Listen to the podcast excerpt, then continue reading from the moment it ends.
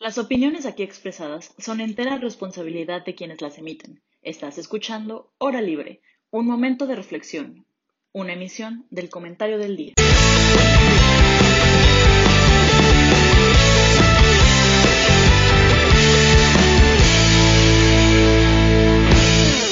Tardes, ¿cómo están todos? Bueno, buenos días, ¿cómo están todos? Feliz viernes, espero se encuentren muy bien. Estamos muy felices de estar aquí con ustedes. Este, el día de hoy va a conducir el programa nuestra querida Ana Paula Linas. Así que, Ana Paula, te doy la palabra. Hola, buenos días, ¿cómo están todos y todas el día de hoy? ¿Cómo estás, Mitch? Muy bien, gracias. ¿Ustedes? La verdad es que yo estoy muy contenta de esto. No, Creo no que te- Si apagaste tu... Ajá, como ¿Hola? se trabó. Ya. Ya.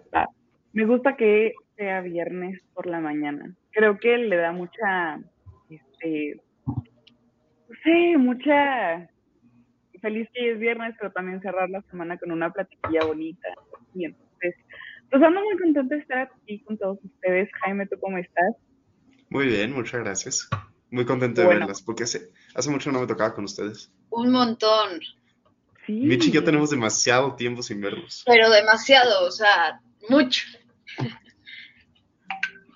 Pues qué bueno, me da muchísimo gusto que todos estén muy bien, que el día de hoy estamos todos reunidos juntos aquí en otra transmisión de Hora Libre. Aquí están nuestras redes sociales para que pues puedan seguir el comentario del día y la hora libre en todos nuestros podcasts, flow.page diagonal hora libre.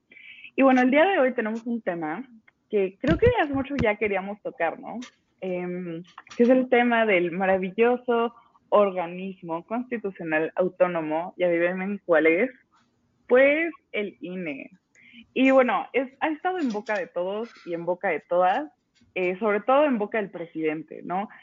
Con eso de que ahorita ya se está acercando em, la reforma, bueno, más bien la reforma, eh, se está acercando la consulta popular y todo eso, como que todavía nos queda muy, muy en cuestión Sí, pues, bueno, entre nosotros estamos de acuerdo en que se haga la, eh, la consulta popular o no, y además que pues todos los ataques que se le están haciendo. Con eso, con eso de, de la revocación de mandato y el, y el dinero que se le está dando a la revoca, eh, a esta consulta, perdón, es consulta para la revocación de mandato, una disculpa.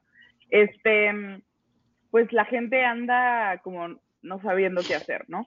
Entonces, eh, el presidente ha estado atacando y creo que eso pues no se puede negar. Sin embargo, pues la ciudadanía, insisto, se queda como, bueno, entonces el INE es bueno, el INE es malo, este, el INE debería desaparecerse porque como que por ahí se ha estado especulando. Entonces, pues arranquemos con eso, ¿no? ¿Qué es el INE y para qué sirve? Entonces, si quieren esta pregunta, que la responda Jaimecito.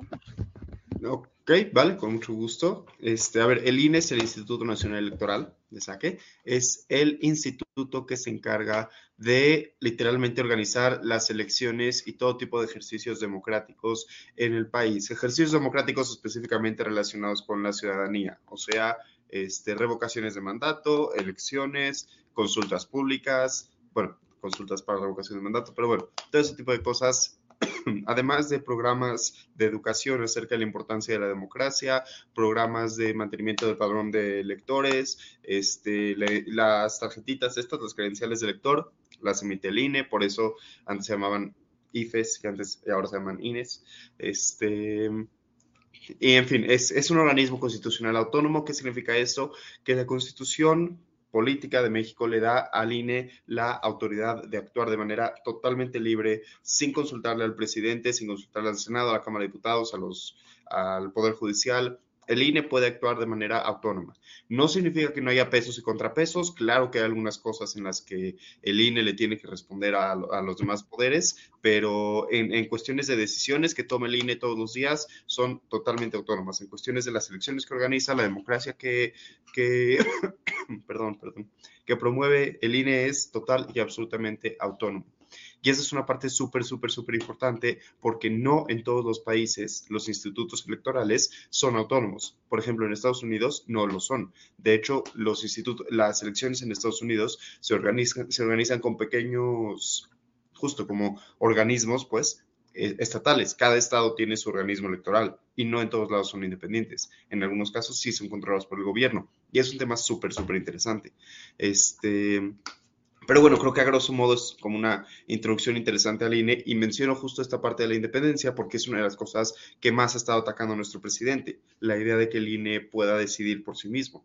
Claro, López Obrador siempre va a decir que él está a favor de las elecciones, lo esté o no, porque porque es parte de su campaña, ¿no? Del pueblo, de ser democrático, de, aquí son bienvenidos todos, es, literalmente parte de, de, lo que él es como figura pública. Eso no significa que esté de acuerdo con un organismo libre e independiente que organice las campañas. Por eso creo que es un buen punto a incluir en esta plática acerca del INE. Perfecto, Jaime, muchas gracias. Eh, Michelle, ¿tú qué, ¿tú qué opinas del trabajo del INE? ¿Tú crees que pudo haber sido una institución eh, del gobierno, o sea, no, o sea, yo sé que el INE es una institución del gobierno, pero me refiero a una autónoma, em, para pues regular eh, las elecciones y regular que se esté eh, poniendo un, un piso parejo y todo eso, o está perfecto de que sea un organismo autónomo. Primero que nada, me vas a romper el corazón si me vuelves a decir Michelle. Y, fuera de eso, este, no, yo creo que no. O sea, es simplemente inviable en este país. O sea, creo que se intentó, vaya, no, no propiamente que se haya intentado antes de que de que a alguien se le ocurriera la posibilidad de un ente fuera del gobierno, porque si lo pensamos es algo muy raro, ¿no? O sea, estamos muy acostumbrados a, a, esta idea de son tres poderes, y entonces todo lo que sea como gobierno y administración tiene que entrar en esos tres poderes. Entonces, o sea, de repente llega alguien y te dice, no, es que resulta ser que hay un montón de instituciones que no son de los tres poderes. O sea, sí, pero no. O sea, sí porque el presupuesto se los asignan, o sea, no porque pueden hacer lo que quieran con el presupuesto, no porque se manejan solos, pero al mismo tiempo la designación es como ahí medio abstracta porque los consejeros son a través del Senado, bla, bla, bla. O sea, es, es algo muy, muy abstracto. O sea, yo siento que nosotros que estudiamos esto, pues ya, ¿no? Se nos hace bien cotidiano, así, ah, pues la constitución y, y son constitucionales autónomos, y entonces no son del gobierno. O sea, pero si lo piensas, es en realidad algo muy difícil de, pues, pues de ubicar. ¿Sabes cómo yo describo a los organismos autónomos? Creo que son como personas adolescentes, y creo que ya lo había mencionado en otras horas libres. Son como personas adolescentes que quieren su independencia, pero dependen económicamente de sus papás. Entonces, ¿qué haces? Te sales, haces tu vida, ah, pero tienes que rendir cuentas. O, ah, pero tienes que seguir como ciertos principios que tus papás te están imponiendo. Yo creo que son como unos jóvenes adolescentes, sin embargo, creo mucho en el INE. Es que es súper complicado, súper, súper complicado, porque ¿cómo, cómo les das esa independencia económica sin, sin dañar la confianza del pueblo, digamos? Es que está bien difícil. Pero, o sea, fuera de eso, yo, yo los vería un poquito más así como ya adultos, más adultitos que todavía siguen viviendo con sus papás, quizás no tanto como adolescentes. Así como nosotros tres.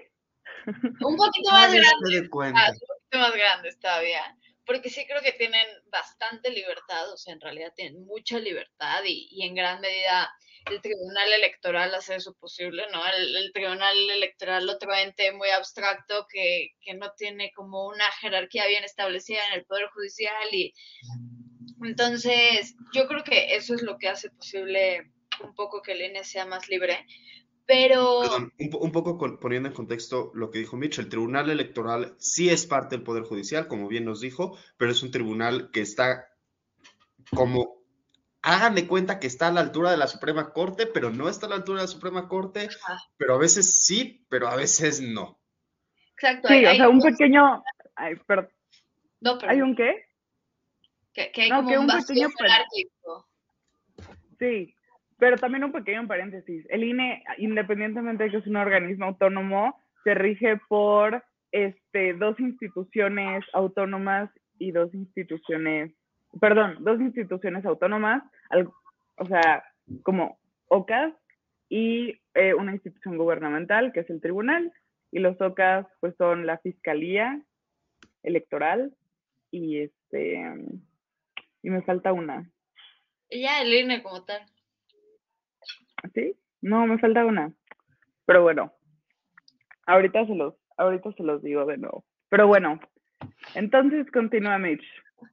Entonces es algo muy loco, o sea, para mí es algo muy loco, es algo muy difícil de entender, insisto, entonces el gobierno, o sea, cuando pensamos en Lorenzo Córdoba decimos, bueno, ¿y Lorenzo Córdoba qué es? ¿No? ¿Es funcionario, no es funcionario, es un político? ¿Le podemos decir político a Lorenzo Córdoba o es un ciudadano que ejerce y administra?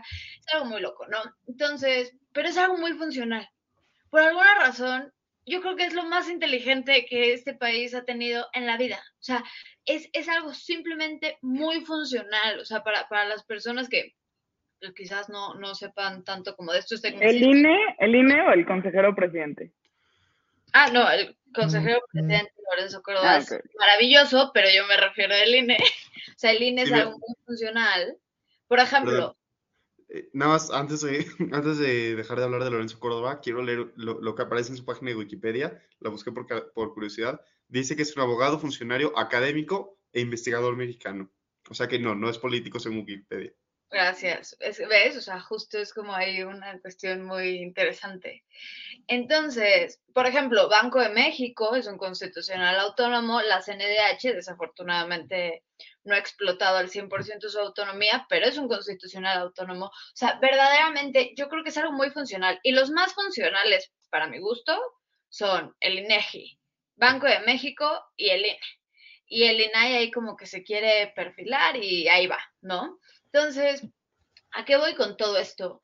México es un país bien abstracto, con un sistema gubernamental, porque, insisto, así lo vamos a llamar, bien complicado, pero por alguna razón esa parte funciona, para mi gusto, muy bien. Y la razón por la que funciona muy bien es porque regresamos a que somos un país bien complicado, con una ciudadanía muy poco usual, que, que, ha tenido una historia bien difícil de transiciones políticas, el PRI como, como partido hegemónico y veníamos de una dictadura y entonces en realidad México en realidad en, en temas electorales ha sido muy difícil de echar a andar y entonces llega el INE, vaya, ya teníamos como ciertos pasitos, ¿no? Pero antes las elecciones pues sí se decidían dentro del gobierno, ¿no? Y al final quien las manejaba, corríjanme si porque siempre me confundo, era el secretario de gobernación. Y, y entonces yo emito los resultados y yo los manejo. Y yo, no, pues qué fácil, o sea, estás Y yo tiro el sistema y gano mi compa. Padrísimo, padrísimo momento de nuestra historia mexicana.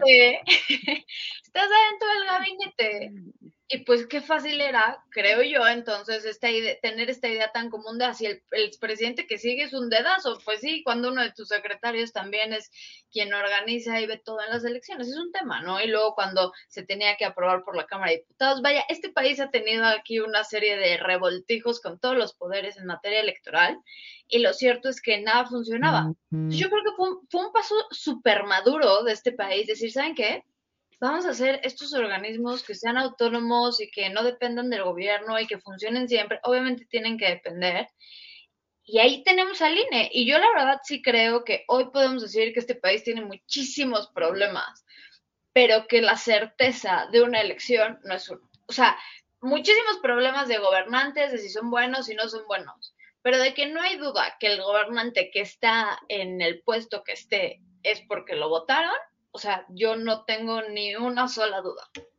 Estoy de acuerdo. Y, y, o sea, podemos decir que eso no necesariamente aplica en todos los niveles de gobierno. Podemos decir que de repente hay algunos diputadillos o algunos diputados locales, algunos presidentes municipales donde tenemos dudas, pero en general a nivel federal, sobre todo con, de, de entrar al puesto de la presidencia seguro, pero además con, con puestos federales de, de, de mayor relevancia o de mayor notoriedad, o, las elecciones que en sí mismas organiza el INE, porque recordemos que México también tiene organismos para cuando hay elecciones locales, o sea, si hay elecciones en Tabasco para escoger al gobernador de Tabasco, las organiza el Instituto Electoral de Tabasco. pero, pero en sí mismo el INE como estructura ha funcionado súper, súper bien. Eh, me acuerdo de una plática que tuve alguna vez con, con, una compañera, pero no me acuerdo qué compañera, en la que, en la que decíamos que para, para poder robarte una elección necesitas un, un mínimo de votos que digan que más o menos sí parecía que podías ganar. O sea, si nos hubieran dicho en 2018 que Margarita Zavala ganó la elección, todos teníamos en claro que eso hubiera sido un fraude maestro. Incluso si nos hubieran dicho que Ricardo Anaya y Aumida hubieran ganado, también lo hubiéramos creído. Si, nos, si en la elección de Calderón nos hubieran dicho que ganó AMLO o ganó Calderón, cualquiera de los dos, cualquiera de los dos era creíble. Pero justamente algo que ha hecho muy bien el INE es mantener control de eso del número de votos de las casillas, de, de, de, de la logística electoral. Este, bueno, tengo otro tema que quiero tocar, pero siendo que antes de eso hay que seguir en esto. Ana. Como quiera. Este, es que... Vas, vas. Date, date. Sí, y creo que, eh, creo que en este marco en el que sabemos al menos la, la ciudadanía, o sea, nosotros tres, creo que consideramos al INE como una buena institución y una, buena, y una institución fuerte, porque algo que da mucha seguridad y mucha legitimidad a, a tal institución es que los consejeros son electos, o sea, son ciudadanos antes que políticos. No, no pueden pertenecer a ningún partido político. Independientemente del mecanismo de elección, pues al final son ciudadanía, ¿no? Y creo que el tú ver a un ciudadano, como decía Jayen con, con la biografía de Lorenzo Córdoba, a un investigador, abogado, todo eso antes que político, sí te da cierta certeza. Alguna vez un profesor me eh, nos decía en clase que, este, que la función de Lorenzo Córdoba no es una función de, de oposición, es una, es una función de mediador. Y creo que justamente hoy en día, a falta de una oposición tan clara y tan fuerte, como que Lorenzo Córdoba lo hemos visto así en la luchita y como que cierta parte de nuestro cerebro nos sesga a que, ah, sí, es que Lorenzo Córdoba es opositor y shalala, y obviamente las personas que, que no están a favor de la oposición en este país dicen, no, es que Lorenzo Córdoba es del PRI o del PAN. Este, entonces como que empiezan a ver que se está moviendo, pero están olvidando el hecho de que está mediando lo que está pasando. Está mediando el tema de la revocación de mandato, medió el tema de la consulta popular.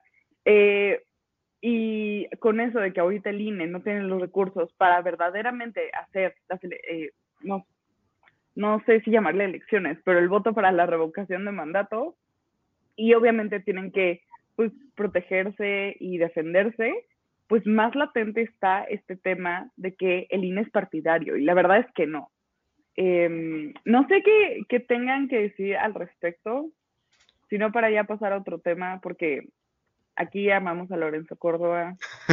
También es como, también, también tiene como sus lentes violetas bien puestos y la verdad es que la perspectiva de género en las elecciones y en el INE siempre es bien agradecida.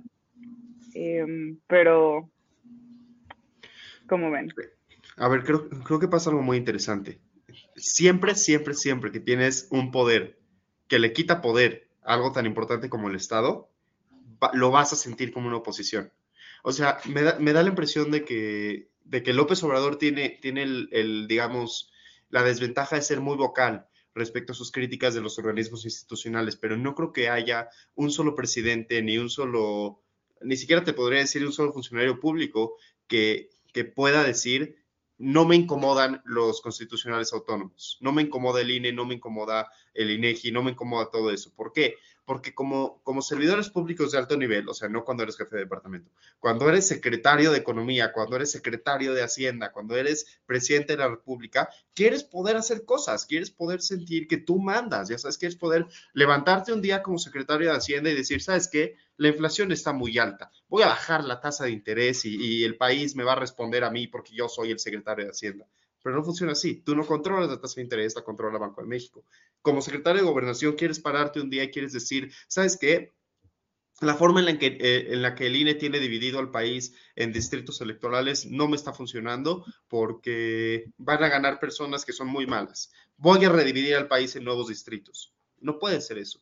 Entonces, de alguna forma siempre incomoda. La única diferencia es que otros presidentes y otros secretarios y en, en otros momentos, en otros sexenios, se entiende que los constitucionales autónomos sí son, o sea, sí, sí debilitan, digamos, tu, tu poder, tu control del poder, como mecanismos de pesos y contrapesos, pero eso no significa, como bien dice Ana Pau, que sean oposición directa. Lo que López Obrador está haciendo es ponerlos en el marco de decir, si ustedes me están queriendo limitar, limitar mi poder, no es porque sean pesos y contrapesos, es porque se están oponiendo a mí, es porque son contra la 4T, contra Morena y contra todo lo que yo represento. Y eso es algo Y terrible. sí, y sí. Y o sí, sea, creo y que, sí. o sea, creo que, creo que deberían ser lo suficientemente valientes para decir, sí, sí nos oponemos a tus principios.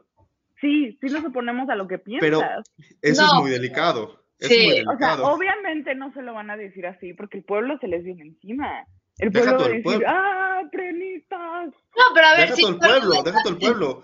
Las cortes.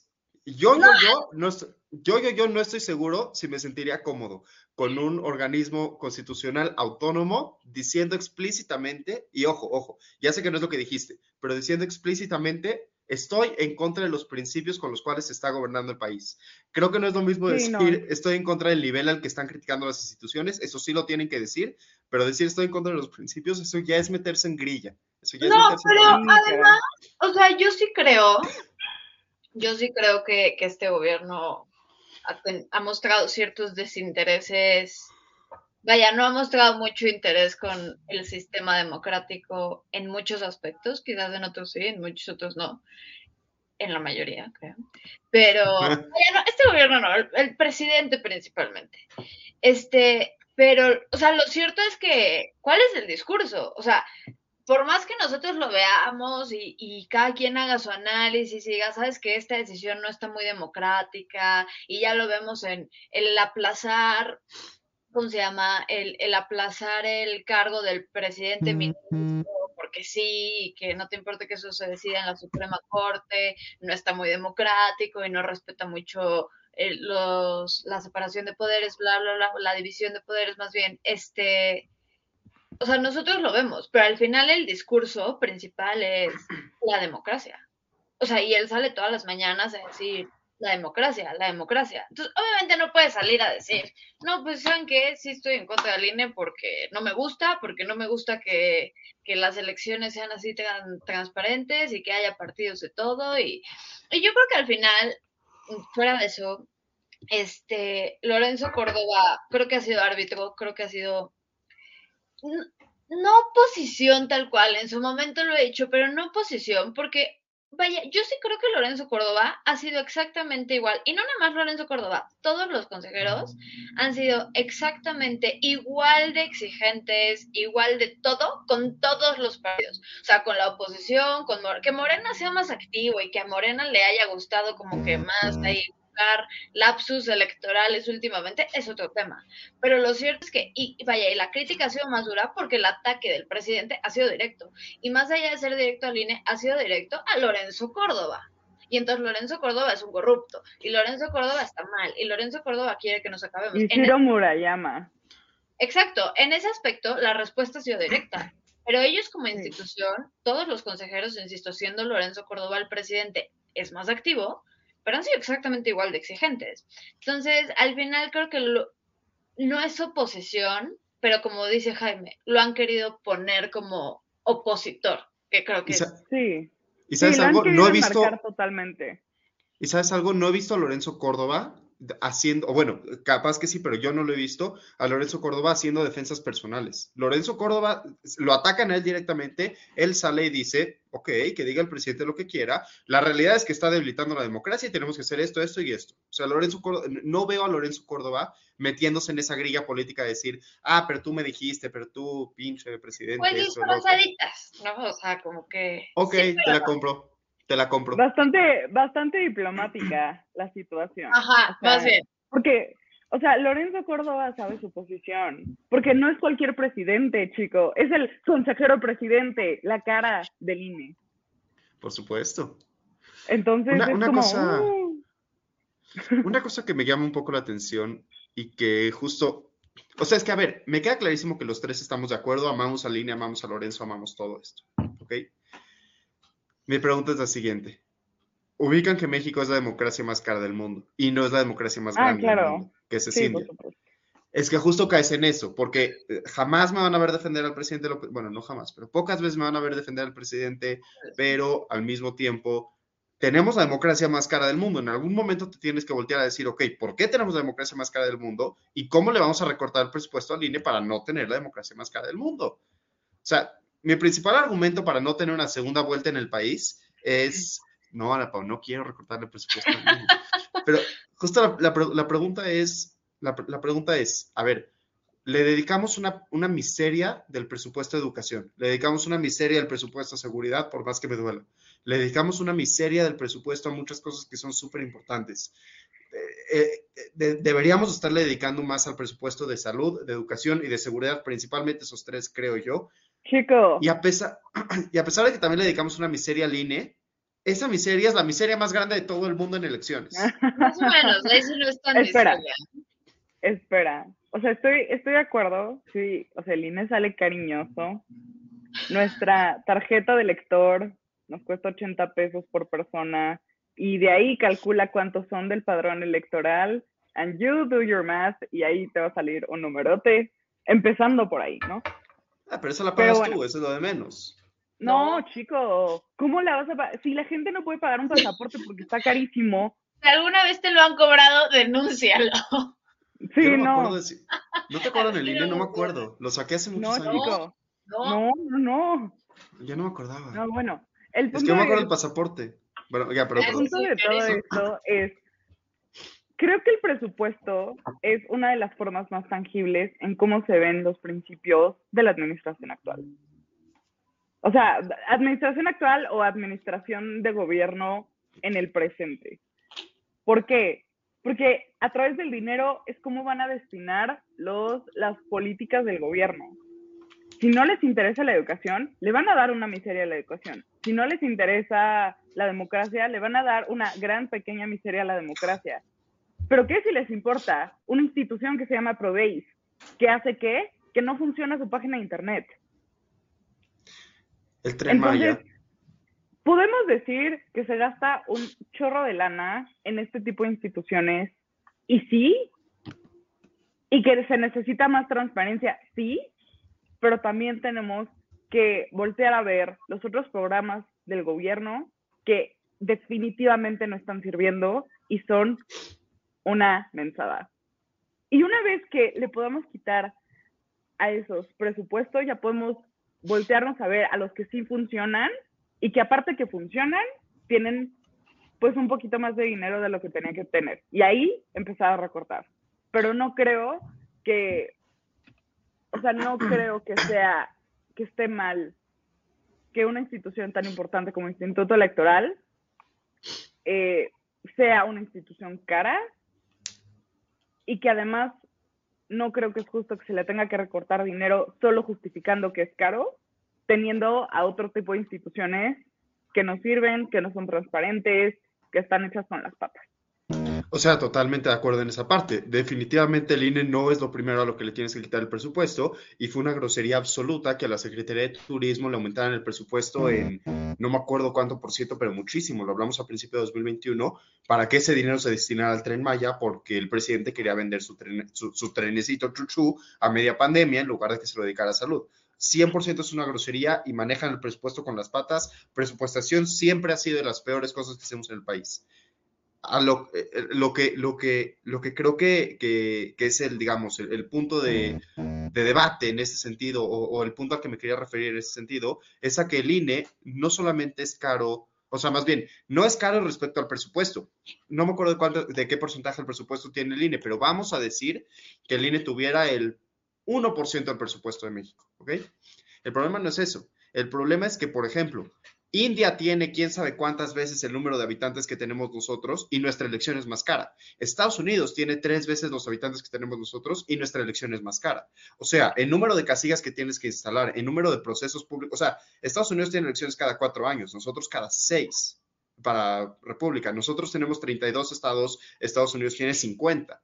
Y aún así nuestras elecciones son más caras, ¿me entiendes? O sea, no es que el INE sea caro respecto a nuestro propio presupuesto. Respecto a nuestro propio presupuesto, ojalá siempre le den más y ojalá cada año aumente y siempre se fortalezca. Mi pregunta es si deberíamos estar viendo hacia afuera y pensando por qué nuestro instituto electoral es tan caro si no, si no, o sea, podemos decir objetivamente que el INE sea el mejor instituto electoral del mundo, mejor que el sistema que tiene en Estados Unidos, y, saben que no me gusta el sistema electoral de Estados Unidos, sobre todo después de, de 2020, de, 2000... Esto. ¿Cuándo fue la elección de Biden? 18. No, la de Biden, la de Biden fue 20, ¿verdad? Sí, ya, perdón, se me revolvieron las fechas, pero, o sea, es justo, no, no estoy seguro si podemos defender que el INE sea el mejor organismo electoral del mundo comparado con que es el organismo electoral más caro del mundo. Dicho eso, quiero recalcar, adoro al INE, adoro a Lorenzo Córdoba. Lorenzo Córdoba es, es, es grande y poderoso. Lorenzo Córdoba es eterno es panquecito. Perfecto. Oigan, pues vamos, pues vamos a corte y este regresamos con esta plática incendiaria del INE cariñoso. Hemos regresado y porque el tema del presupuesto, chicos, es que me pone me pone feliz, me pone como intento. Entonces les voy a decir unos datos respecto al presupuesto, ¿ok? El 56% del presupuesto total que se le entregó al INE para el 2021, obviamente en el ramo 22 del presupuesto de egresos de la federación, se invirtió, adivinen en qué, en partidos políticos y procesos oh. electorales. Entonces, la institución o los partidos políticos. Y el 44% restante de su presupuesto, que ahorita se los mencionó, fue para actividades de fiscalización, llevar el registro federal de electores y coordinar los módulos que pues obviamente emiten las credenciales de elector, entre otras tareas administrativas. Y en 2021 su presupuesto fue de 26.819 millones 801.594 pesos. Y ahora, esta cifra em, ascendió eh, 7.895 millones, que es básicamente lo que recibieron los partidos políticos en 2021, que es 7.226 millones de pesos. Entonces, saludos a sus impuestos. saludos a sus impuestos. Creo que está muy Creo que sí se puede argumentar que el INE es una institución cara por el tema de la administración del padrón electoral. El que haya módulos cerca de tu casa donde tú puedas tramitar tu INE y aparte te la den gratis. Este, los trabajadores y trabajadoras que trabajan dentro de, pues de la institución del INE deben de ser caros porque chico Lorenzo Córdoba es una persona preparada que merece un salario digno para una persona preparada. Sin embargo, a donde más dinero se va y como siempre regresa a nuestra plática, los partidos políticos. ¿Qué opinan, chicos? Es que ahí está, es que ahí está. O sea, cualquier argumento posterior que podamos hacer, es que justo, vamos a decir que nos ponemos de acuerdo aquí nosotros tres y decimos, vale, vamos, a empezar a defender que nuestras elecciones se vuelvan más baratas. Entonces analizamos el presupuesto de del INE, como bien hizo Ana Pau, nos damos cuenta de cuánto se van los partidos, eso es lo que hay que reducir. O sea, si nuestra elección es cara, es simplemente porque nuestros partidos consumen una cantidad ridícula de recursos. O sea, no me acuerdo, no, estoy 100% seguro de si, si había sido Morena, pero recuérdame si estoy equivocado. ¿No había rentado Morena el Estadio Azteca para el cierre de campaña de 2018 de López Obrador? Sí, cuando se autoproclamó presidente antes. Ah, buenísima, buenísima época de nuestra vida. Este, o sea, sí, sí, los partidos políticos gastan una cantidad de dinero en una elección que es total y absolutamente ridícula. Lo, lo, más divertido de los partidos políticos es que incumplen la ley electoral, les ponen multas y cuando pagan esas multas, la pagan con los recursos que el mismo INE les dio. Entonces, es como si tu papá te da tu domingo cada semana y cuando haces algo malo, simplemente le regresas parte del domingo que él mismo te dio. O sea, no, no, no, y además te lo regresa el siguiente año, te lo vuelve a dar él. Mitch está en desacuerdo. Venga, Mitch. Mitch está conflictuada.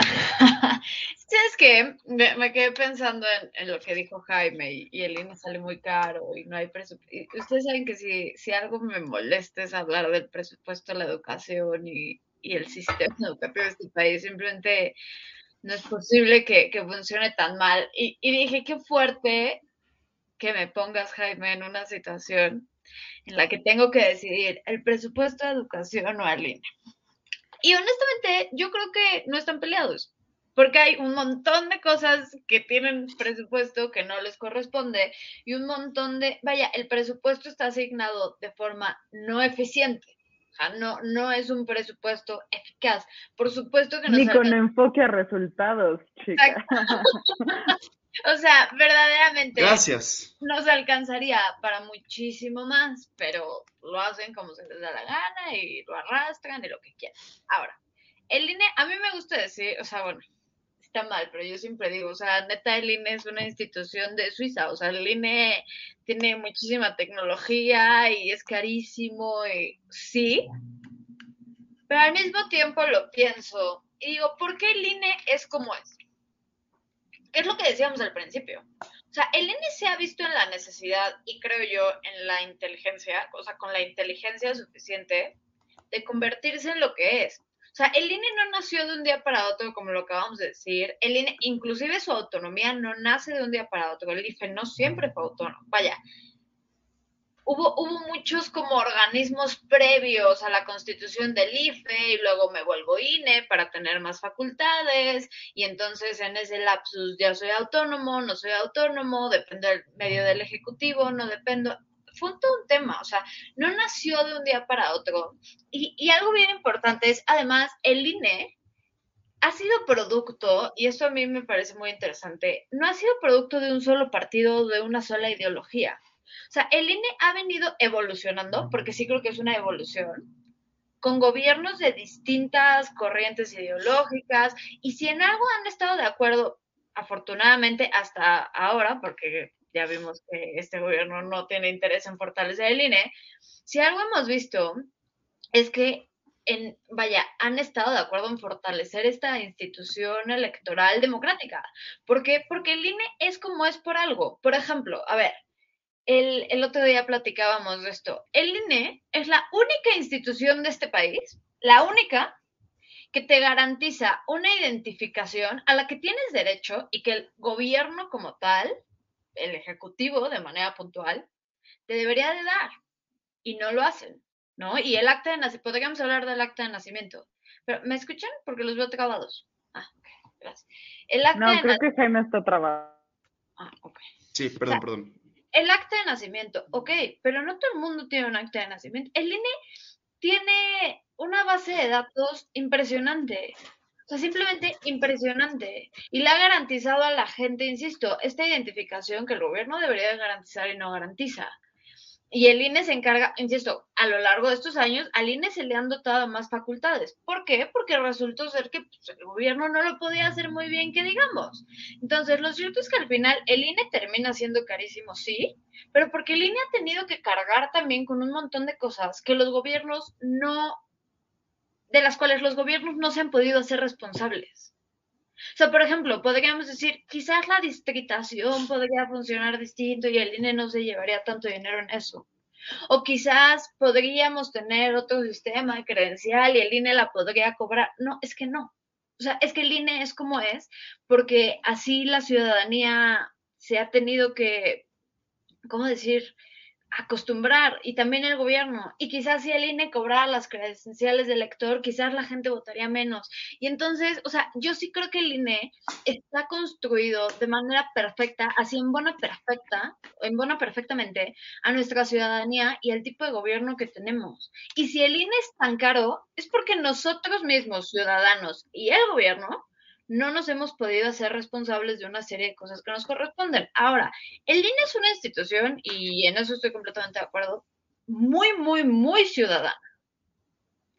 Y, o sea, y se le paga a, a ti que vas a ser funcionario de casilla, quizás no un dineral, pero se te paga para que ese día comas, para que vayas y participes. Y todo esto es para garantizar un pleno uso electoral. Entonces, sí es muy caro pero no podemos tener el riesgo de Pues de que O sea, no pero le podríamos dar menos, le- podría el INE darle menos dinero a los partidos.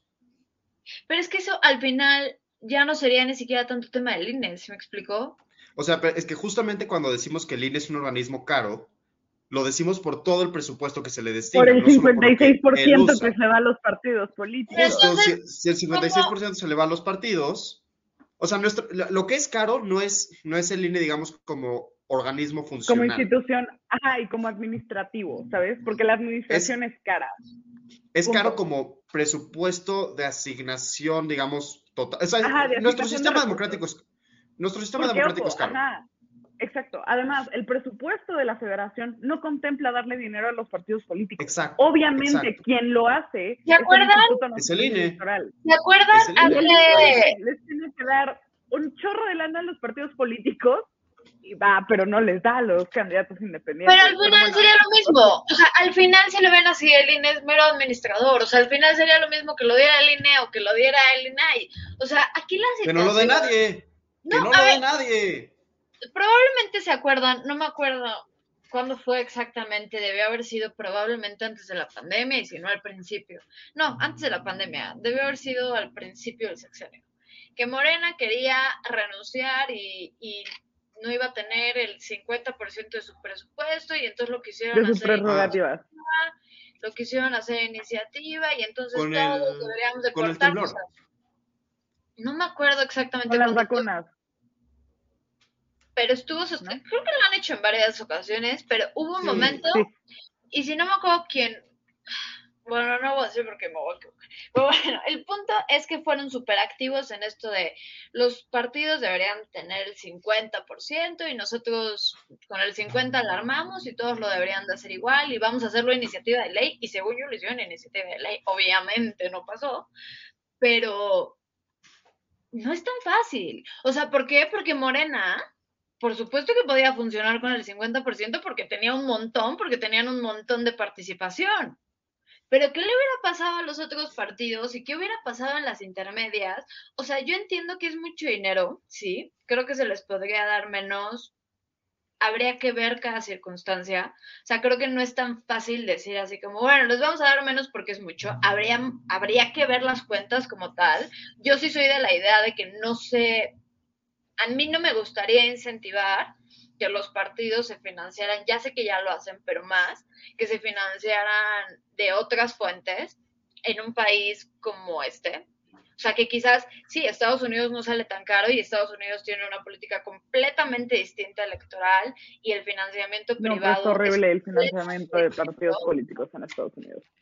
Y eso Es tampoco es. O sea, ¿sabes? O sea, yo creo que es, es algo muy difícil. Y entonces decimos, bueno, es que el problema es que son un montón de partidos. Pues sí, pero, o sea, vaya, una vez más, no llegan así como La así democracia es cara. Sí. O sea, Lo Ahora, a lo que-. A lo que se, me- a lo que se me reduce la duda de todo esto es la siguiente. Le damos, le damos dinero al PRI, al PAN, al PRD, a Morena, ¿ok? Y PAN, PRI, PRD y Morena, es más, PAN, PRI, PRD, les damos dinero. Y entonces PAN, PRI, PRD gastan millones de pesos para que en toda su propaganda salga el loguito de Va por México, ¿no? De la iniciativa. Yo quiero preguntarme si hay un solo mexicano en todo el país que se haya beneficiado de que el loguito de Va por México apareciera en todas sus pancartas, en todas las pancartas que tuvieron que retirar para volver a poner con el loguito, en todo, en todo el desperdicio que se generó. O sea, los partidos políticos, a ver, estoy totalmente de acuerdo con Mitch en algunas cosas. Por ejemplo, tenemos que tener mucho cuidado en que al quitarle el presupuesto a los partidos no afectemos a los más chicos. Tenemos que tener mucho cuidado en no caer en temas de financiamiento privado, que aunque, que aunque son esquemas que se pueden explorar, no son esquemas para los que México esté listo, y mucho menos así a bote pronto de decir, Al 100%, financiamiento claro. privado, yay. O sea, totalmente, eso estoy totalmente de acuerdo. Ahora, tenemos que ser muy claros en una cosa. El financiamiento a los partidos políticos no es un beneficio para los mexicanos. Los mexicanos no estamos mejor porque los partidos políticos tengan dinero. Estamos mejor cuando la democracia se fortalece, eso sí, y estamos mejor cuando hay un mejor sistema democrático. Pero eso solamente lo podríamos ver si los partidos políticos estuvieran fomentando un sistema democrático. Cuando tienes partidos como el PES, como el PT, como Morena, como incluso en algunas ocasiones el mismo PRI, cuando tienes partidos políticos que se dedican activamente a dañar la legitimidad de una elección, que se dedican activamente a decir, yo no quiero elecciones, yo quiero un presidente fuerte y que él se quede muchos años y que ya nadie lo pele y que, digo, ya que, nadie me pele y que me dejen en paz porque yo quiero gobernar tranquilamente, esos partidos y, y, digo, ya nombré algunos, pero incluso sin nombrarlos, o sea, partidos políticos que en el abstracto no fortalecen la democracia, sino que se van chapulineando por cómo les conviene y que van buscando iniciativas para ganar dinero, o incluso partidos que desaparecen y vuelven a aparecer, por eso mencionaba el PES, simplemente para seguirse alimentando el presupuesto. O sea, perdón, perdón, pero por el amor de Dios, no, no, yo, no, yo no puedo, una de las cosas que sí le critico al INE, yo no puedo entender que el INE le permitiera al PES volver a registrarse. O sea, no manches, eso fue una cachetada en la cara. No, no fue así, según yo se cambiaron de nombre. Se cambiaron de nombre, pero fueron exactamente las mismas personas. volver a registrar un nuevo partido político y todo. O sea, no es que le haya dicho, ah, te quedaste sin uso y ahora regresas. No, regístrate de nuevo. Claro, solamente que fueron las mismas personas, el mismo acrónimo, las, los mismos colores, el mismo todo. Ah, sí, claro. O sea, fue una burla. Algo así como México Libre. Pues es que mientras cumpla les quería comentar al respecto. Sí, eso sí. Pero les quería, les quería decir algo respecto al presupuesto. El presupuesto de los partidos políticos se calcula con base en un el porcentaje de votos que tuviste. No es que el INE diga, ah, el partido Morena va a tener tal, el otro tal, el otro tal. Es a través de la cantidad de votos que, este, pues, que obtuviste en la elección. Y por más que tú eh, digas como, ay no, ¿por qué Morena tiene tanto dinero? Es porque tiene un, una militancia muy grande. Y esto a mí me conflictúa mucho y, me, y de verdad me gustaría ponerlo en, eh, a la mesa de discusión si verdaderamente el porcentaje de votos que tú tienes en una elección es una forma justa para que tú recibas presupuesto, porque yo no lo creo. A mí no me parece una buena forma en la cual se tiene que presupuestar el dinero hacia los partidos políticos porque justamente pasa el tema de la hegemonía partidista. O sea, y en términos de, o sea, vivimos en un país y en un sistema capitalista que el que tiene más lana la arma. O sea, creo que la pregunta es qué hacen con ese presupuesto, ¿no? O sea, porque ¿para, ¿para qué se hay los bastante transparencia. A ver, el Tribunal Electoral y el INE se dedican a la fiscalización de una forma maestra o sea, eh, cada peso que les da el INE, cada peso que tienen que decir a dónde se destinó los partidos políticos. Y creo que eso está muy bien. A este Salgado Macedonio, incluso, o sea, no le quitaron su candidatura por, violador, pero se la quitaron porque no pudo este, poner en transparencia sus finanzas. Entonces, el tema de la transparencia no es un problema. El, yo considero que el problema principal es la cantidad de dinero que se le está destinando y cómo se calcula a través de la cantidad de votos. Porque eso a mí se me hace como muy shady. ¿Pero ustedes qué opinan? ¿Debería ser así? O sea, ¿verdaderamente ustedes están de acuerdo en que el presupuesto hacia los partidos políticos sea con base en el porcentaje de votos que, que obtuvieron en la elección? Eso obviamente va en detrimento de los partidos más chicos, lo cual, como ya saben, no me encanta. Este, digo, no, no, no me fascinan todos los partidos chicos, pero entiendo las ganas de, o sea, partidos que realmente quieren como, ya saben, hacerle en grande y todo eso, que de repente no tengan dinero porque se lo llevó Morena, PRI, PAN, PRD, está triste. Este, creo que una parte que sí es un poco destacada, debería haber una fórmula, ¿no? O sea, hay, gasto que sí tienes que hacer para tus militantes, ya sabes, de, que el chalequito y la gorrita, el paraguas, esas cosas que tiene el logo del partido, cuestan. El tortillero. Uh. el, tortillero. Y cuando eres morena, te cuesta muchísimo, porque se los tienes que dar a todos tus militantes. Cuando eres Partido Verde Ecologista de México, la mochilita del verde es probablemente, o sea, han de haber 100 en todo México. Este, pero a lo que me refiero es a que si hay una parte de que mientras más grande eres, más gastos tienes, y eso sí se debe de contemplar, pero tiene que ser la parte menor. O sea, creo que también debería haber como cuota a la inversa, ¿no? Como límites superiores, ingresos marginales. Eh, eh, a partir de cierto número de votantes o de afiliados, ya no te vamos a dar cada vez más dinero. A partir de cierto número de votantes, ya, o sea, tienes, o sea, ¿qué, ¿qué, pasa? Si de repente el PRI tiene 80% de los votos en una elección por alguna razón, le damos el 80% del presupuesto, no manches, eso no tiene sentido, tiene, tiene que haber como límites, como puntos de quiebre donde digas, o sea, ya, según cuánto tengas, te damos un poquito más, pero no, no tanto más. Ay, qué cosa. No, me, me Qué difícil pensar si es justo o no es justo que se asigne así. Yo creo que para el entendimiento de justicia que tenemos en este país, sí creo que la mayoría de personas contestaría que es lo justo, porque por alguna razón tenemos un poco una idea de justicia de, bueno, entre más lo acepten, entonces es lo justo, y entonces si vota mucha gente, pues lo justo es que ese partido sea más grande. Y yo creo que ese es justo el problema, porque al final no se trata de eso, o sea, no se trata de, de que la representación sea quizás sí en cierto grado, pero no únicamente justa. Creo que eso es parte del problema, o sea que al final tenemos sustentado gran parte del sistema electoral, pero no electoral, principalmente el partidista, es el, sistema partidista está un poquito basado en esta idea de, insisto, de, de lo justo, o sea, esa, esa, es la razón al final, ya sabes, o sea, los partidos realmente creen que es justo que tengan más presupuesto porque se esforzaron más y porque más gente los quiere. Entonces, o sea, lo que, lo que dice Jaime pasa a un plan secundario. O sea, si es necesario, si no es necesario, si es eficiente o no es eficiente, da igual. porque da igual? Pues porque es lo justo. Ese es el problema. Entonces, yo creo que es justo, no, no creo que es justo porque creo que es algo que no se debe de tratar de justicia. Si a mí me preguntas, o por lo menos no únicamente porque todo en esta vida tiene un grado de necesidad de justicia. Pero, ahora, no estoy de acuerdo, no estoy enteramente en desacuerdo. Yo creo que el problema es que sea una única fórmula, como decía Jaime, digo Jaime, Jaime, perdóname como decía Jaime, una única fórmula. O sea, creo que debería de hacerse un esfuerzo quizás un poquito más profundo, más intenso. Les mentiría si les diera una propuesta, no la tengo, no lo he pensado, me lo van a dejar de tarea y si la tengo la voy a venir a presentar. Pero la verdad es que al final el problema es eso, ¿no? Que, que todos tus esfuerzos sean para algo, porque entonces yo porque voy a querer más votación, porque voy a querer más presupuesto y con más presupuesto gano más elecciones. entonces Por el honor de servir.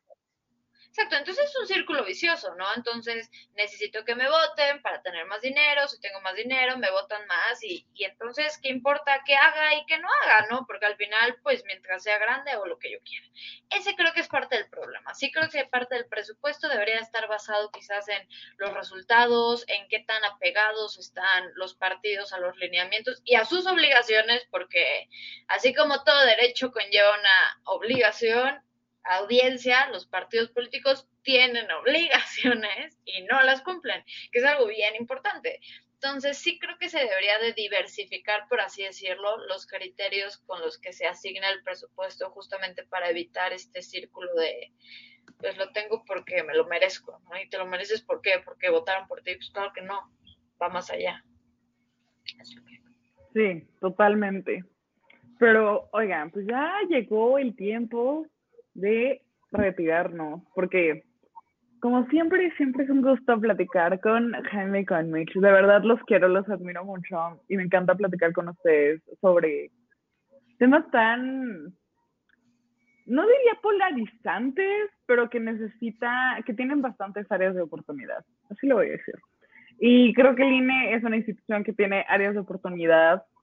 Sin embargo, me da gusto que hayamos eh, consensuado el hecho de que el INE es una institución necesaria, que tiene que quedarse como una institución eh, autónoma al gobierno y que el presupuesto eh, debería revisarse, sin embargo está bien como está, y, este, y que no nos encanta que los partidos políticos se lleven el 56% del presupuesto.